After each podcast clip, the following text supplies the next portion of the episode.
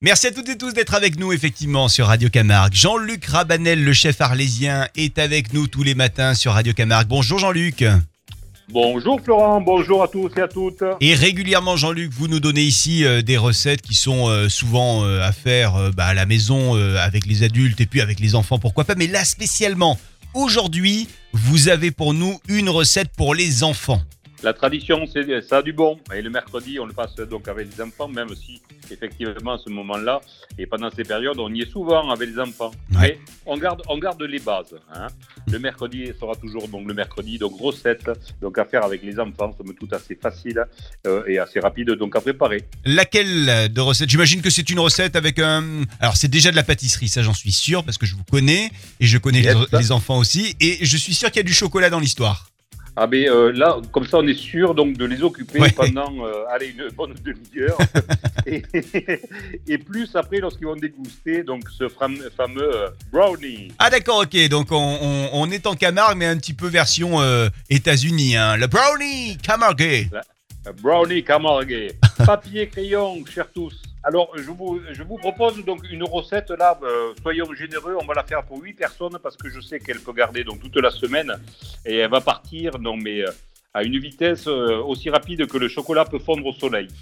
Nous allons commencer donc par bien sûr sélectionner notre chocolat. On va prendre un chocolat classique puisqu'il va être donc en cuisson.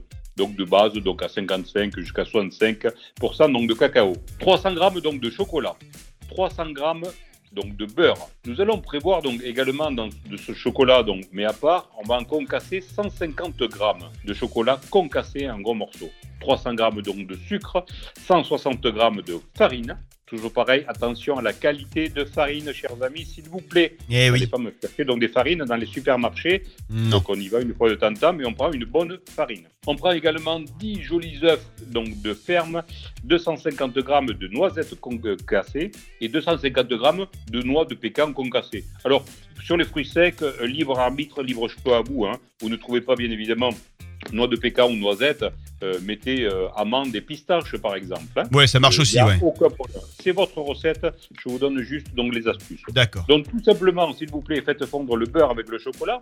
Parallèlement à ça, donc vous mélangez donc les œufs entiers et le sucre. Ouais. Vous rajoutez donc la farine, faisant très attention à ce que le mélange beurre et chocolat ne soit pas chaud. Vous mélangez donc les deux pâtes homogènes.